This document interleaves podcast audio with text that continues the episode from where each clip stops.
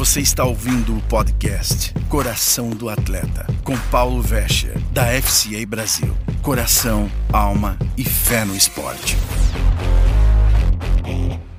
Olá, seja bem-vindo ao nosso podcast Coração de Atleta. Hoje vamos falar sobre vida.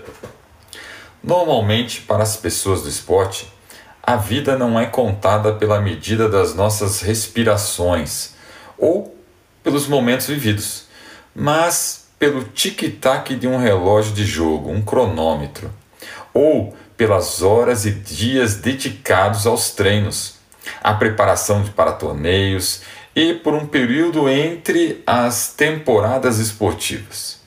Buscamos uma vida no esporte porque parece que nascemos para isso, ou aconteceu como uma doce surpresa. E honramos esta vida dando ela o máximo que podemos aproveitando cada momento para praticar nosso esporte. Através de longas noites assistindo jogos, o levantamento de peso, a construção de um relacionamento de uma equipe, a vida significa dedicação para aprimorar nossas habilidades, focando no próximo objetivo, o próximo nível, buscando melhores resultados pessoais e de equipe. Como atletas, pessoas de esporte, estamos preparados para a vida no campo, na quadra, na pista, tatame ou piscina. Fazemos tudo para alcançar nosso objetivo esportivo ou atlético. Mas aonde está nosso foco maior, o nosso foco eterno? Temos um foco eterno? Será que temos a mesma dedicação que temos no nosso esporte quando se trata da vida eterna?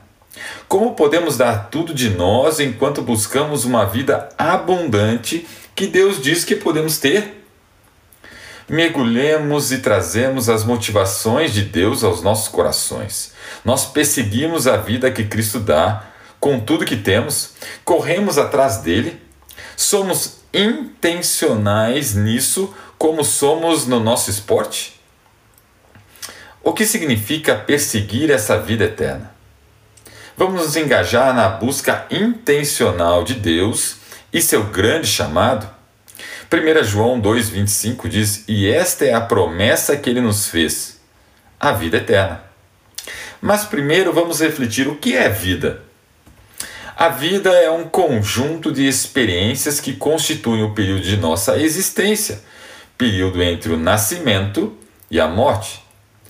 Antes de nascermos, Deus estabeleceu um número de dias em nossas vidas para que percorrêssemos o planeta em um ponto específico da história.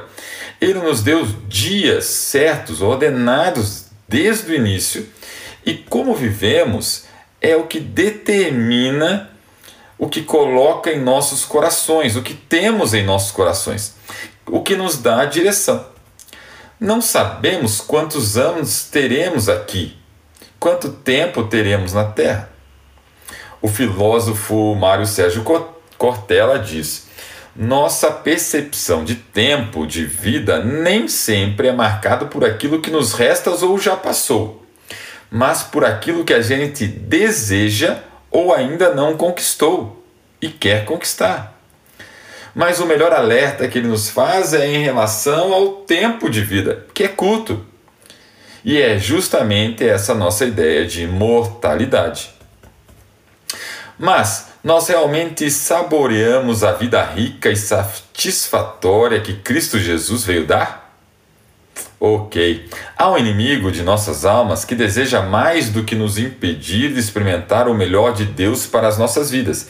Ele trabalha para distrair, e entorpecer nossas mentes e corações, para que não experimentemos essa vida em abundância. Mas Jesus veio para nos oferecer exatamente o que Deus pretendia quando nos criou: relacionamento, um amor incondicional e uma vida viva e cheia de profundidade. João 10,10 10 diz: E o objetivo do ladrão é roubar, matar e destruir. O meu propósito, diz Jesus, é dar vida rica e satisfatória. Agora você precisa abrir seu coração. Não tem muito segredo. O primeiro passo para uma vida rica e satisfatória em Jesus é abrir seu coração e deixá-lo entrar completamente para brilhar sua luz nas áreas em que você pode estar tentando esconder lá num cantinho, nas sombras. O que você está segurando que Jesus disse para libertar? Para onde você está indo que Jesus está dizendo para voltar? Abrir nossos corações para permitir que Ele seja e veja todas as partes é muito vulnerável e frequentemente desconfortável. Nós gostamos de pensar que sabemos o que estamos fazendo, que somos capazes e fortes para dizer não e nos controlar, mesmo quando estamos fazendo coisas erradas. Mas se formos verdadeiramente honestos, não temos certeza se gostamos da direção que estamos seguindo em nossas com nossas decisões e se seremos capazes de nos controlar por elas. Então, por que não permitir que o Todo-Poderoso nos limpe, trate nossas feridas, que nos guie completamente para buscar uma vida plena? Nossos corações devem se abrir em três áreas. Vamos vê-las? Primeiro, para com Deus Sim, Deus sabe tudo sobre nós. Ele nos conhece melhor do que nós mesmos, melhor que nossos treinadores, pais, esposas ou maridos. E Deus deseja estar em um lugar de tal conexão com você que você deseje compartilhar com Ele as coisas mais profundas dentro da sua alma. Ele tem tudo a ver com relacionamento, porque fomos criados para um relacionamento com Deus. E se não conseguirmos superar esse primeiro passo de nos abrir para Deus, não haverá uma conversão, uma fé genuína. E pode ser que ele não consiga entrar totalmente na sua vida e fazer a diferença. Porque nós não deixamos. Se tivermos medo de falhar nos esportes ocupados comparando nossas imagens com a de outros colegas, parceiros de time, nunca chegaremos ao ponto de permitir que Deus fale sua verdade em nossos corações sobre quem Ele nos criou para ser. Quando mais nos, nos abrimos para Jesus, mais profundo se torna o nosso relacionamento, nossa comunhão fica vibrante e bidirecional. Sim, bidirecional, porque para esta vida e para a eterna. Veja, eu fico na porta e bato. Se você abrir e ouvir a minha voz e abrir a porta, entrarei e teremos uma refeição juntos como amigos. Apocalipse 3:20. Segundo ponto que devemos abrir nosso coração é para nós mesmos. Quanto mais abrimos para Jesus, mais profundo se torna o relacionamento com Ele, o que é ótimo. Mas também precisamos ser honestos com, honestos com nós mesmos. Se vamos experimentar qualquer mudança interna real e duradoura, precisamos reconhecer quem somos e como estamos vivendo. Antes de começarmos a uma, buscar uma transformação, deve haver um ponto de partida.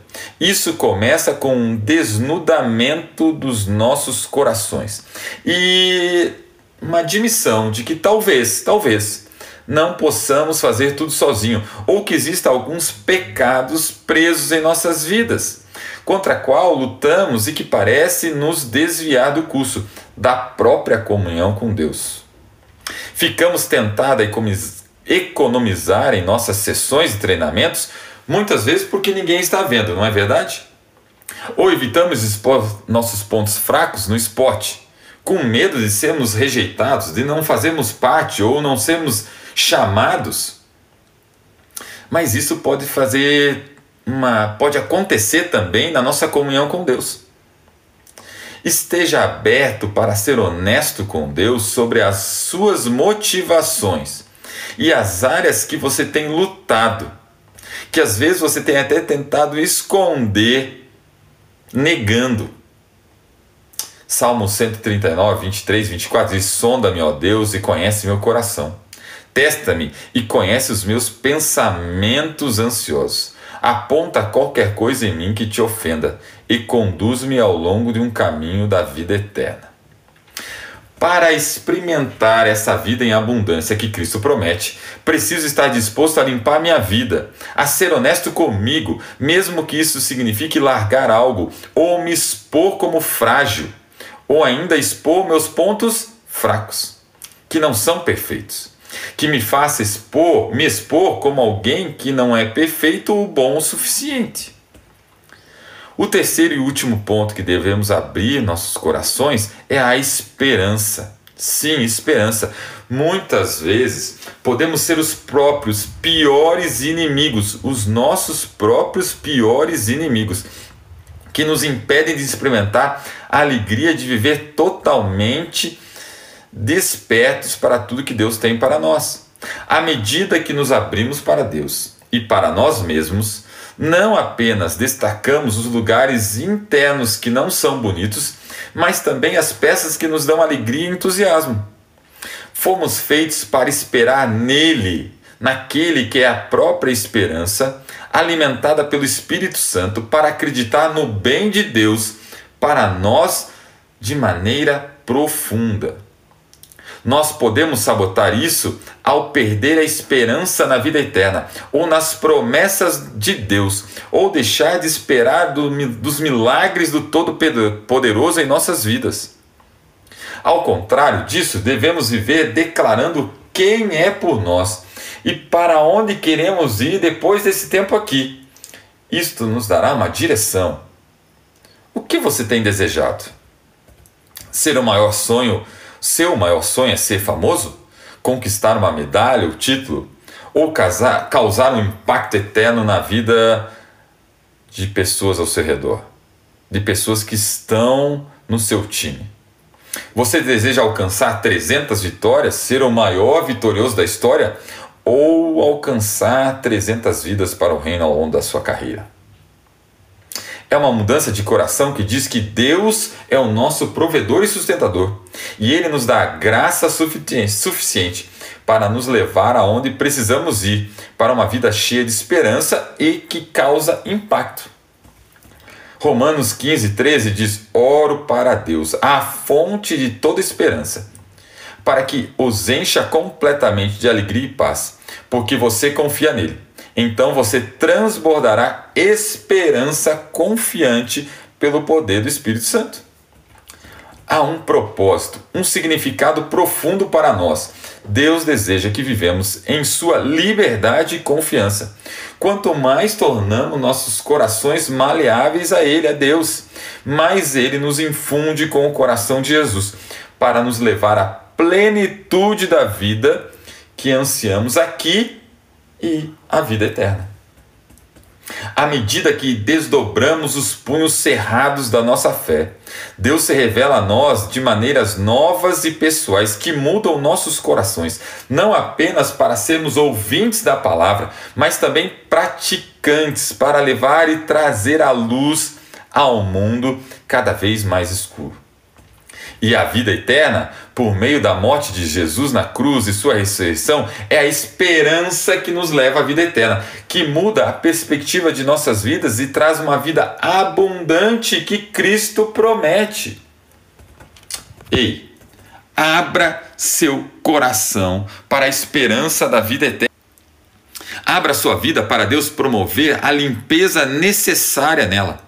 Abra seu coração para Deus. Busque Ele acima de qualquer resultado ou objetivo aqui na sua vida. Isto é fundamental. Busque primeiro o reino de Deus e as demais coisas Ele fará. Deus abençoe a sua vida e até o próximo Coração de Atleta.